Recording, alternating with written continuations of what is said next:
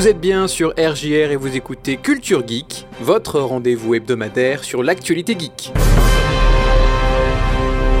Les droits de Tolkien sont à vendre, la popularité des casques VR se voit dans les assurances, le prochain DLC Assassin's Creed sera un standalone, The Old Republic sort son extension, Netflix prépare une adaptation de Bioshock, enfin The Wolf Among Us revient pour une saison 2.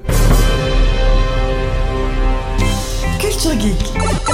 Valentin sur RJR. La compagnie Soulsense détient la plupart des droits sur l'œuvre de Tolkien depuis les années 70. Le Hobbit, la bataille des cinq armées, troisième volet de la trilogie sur le Hobbit, et le dernier long métrage issu de l'univers de Tolkien à avoir été projeté au cinéma en 2014. Puisqu'il n'y a aucun nouveau projet en prise de vue réelle, Soulsense a décidé de remettre ses droits sur le marché. D'après Variety, les droits d'adaptation de l'œuvre de Tolkien atteindraient les 2 milliards de dollars. Une somme colossale qui fait reculer même les plus gros studios de cinéma. On pense notamment à Disney ou Amazon qui seraient capables de débourser une telle somme. Amazon dont la série Les Anneaux de Pouvoir est attendue le 2 septembre prochain.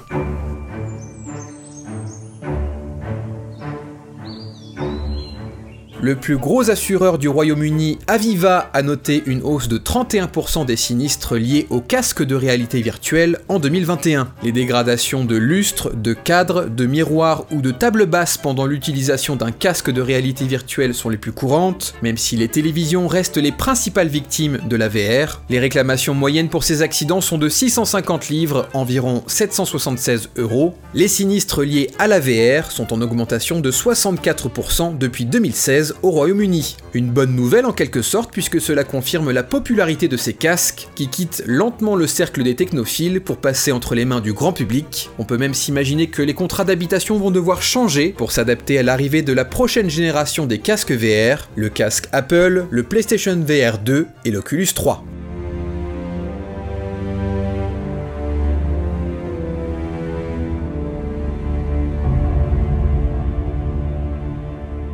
Jason Schreier rapporte sur Bloomberg qu'une quatrième extension prévue pour Assassin's Creed Valhalla serait en train de devenir son propre standalone. Le jeu déjà massif avait reçu beaucoup de contenu supplémentaire grâce à la colère des druides, le premier DLC qui nous emmène en Irlande, vient ensuite le siège de Paris qui nous fait traverser la Manche pour aller jusqu'en France, le troisième et dernier gros DLC s'appelle L'Aube de Ragnarok et devrait sortir cette année. D'après les sources de Jason Schreier, une quatrième extension était prévue, à cause des nombreux retards accumulés sur le catalogue Ubisoft, le projet a pivoté pour devenir un jeu à part entière. Nom de code Rift, ce standalone aurait une envergure bien plus petite que les derniers Assassin's Creed et serait beaucoup plus axé sur l'infiltration. On y jouerait Bassim, personnage clé de Valhalla, même si on ne sait pas encore si l'histoire se déroulerait avant ou après l'épisode principal. Assassin's Creed Rift serait même prévu pour 2022 ou le début de l'année prochaine.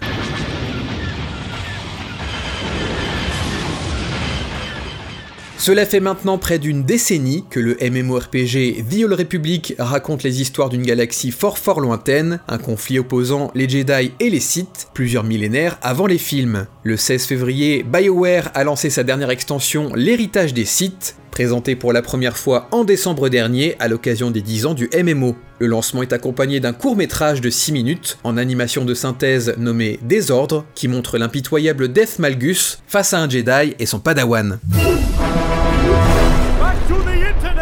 Après The Witcher, Arkane ou encore Resident Evil, Netflix souhaite adapter une autre œuvre vidéoludique. La plateforme s'associe à 2K et Take-Two Interactive pour produire une adaptation cinématographique de la franchise BioShock. Pour rappel, Bioshock est un jeu de tir en vue à la première personne qui est sorti en 2007. Se déroulant en 1960, Jack découvre après un accident aérien la ville sous-marine de Rapture, construite par un mégalomane milliardaire. La cité représente un rêve utopique de son créateur, où la science n'est pas soumise à des règles éthiques et les artistes aux censeurs. Véritable succès critique et commercial, Bioshock se verra offrir deux opus supplémentaires en 2010 et 2013. En revanche, on ne sait pas encore s'il s'agira d'un film ou d'une série.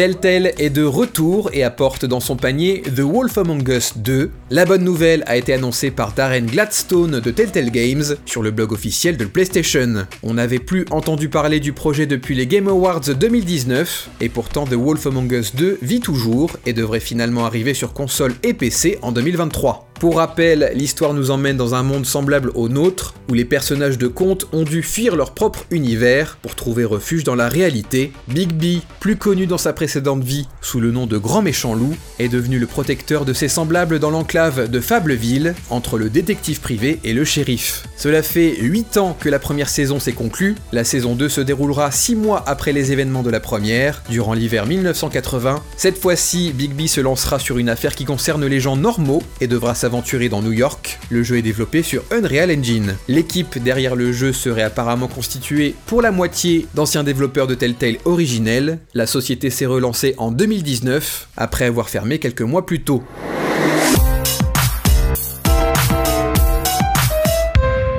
Enfin, l'éditeur de Call of Toulouse, Chaosium, se sépare de son partenaire NFT VV. C'est la deuxième fois que l'éditeur tente de créer des NFT sur l'univers de Lovecraft. Les fans ont exprimé leur mécontentement sur les réseaux sociaux, poussant Chaosium à faire machine arrière. Quant à moi, je vous dis à la semaine prochaine, et d'ici là, amusez-vous bien.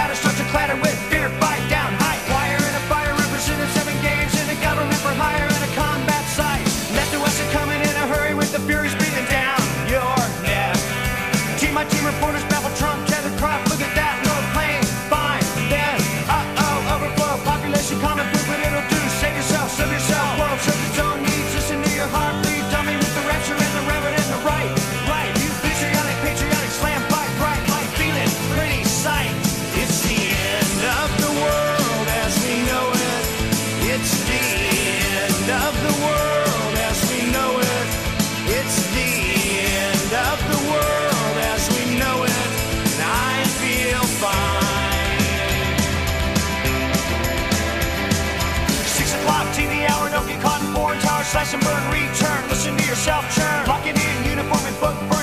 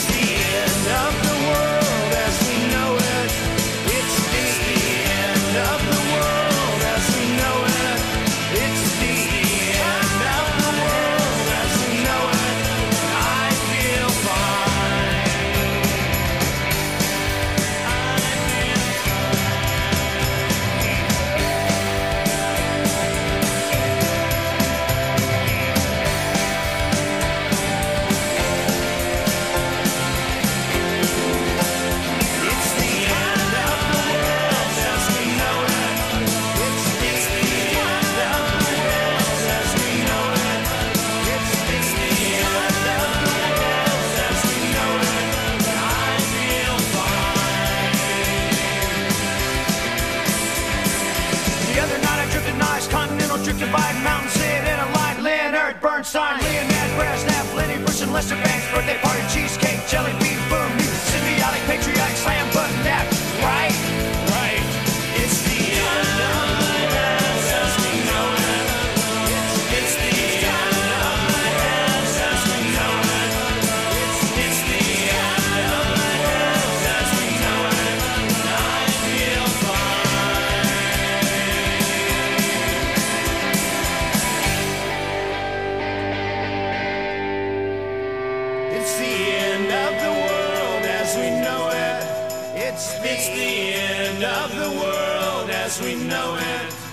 It's the end of the world as we know it.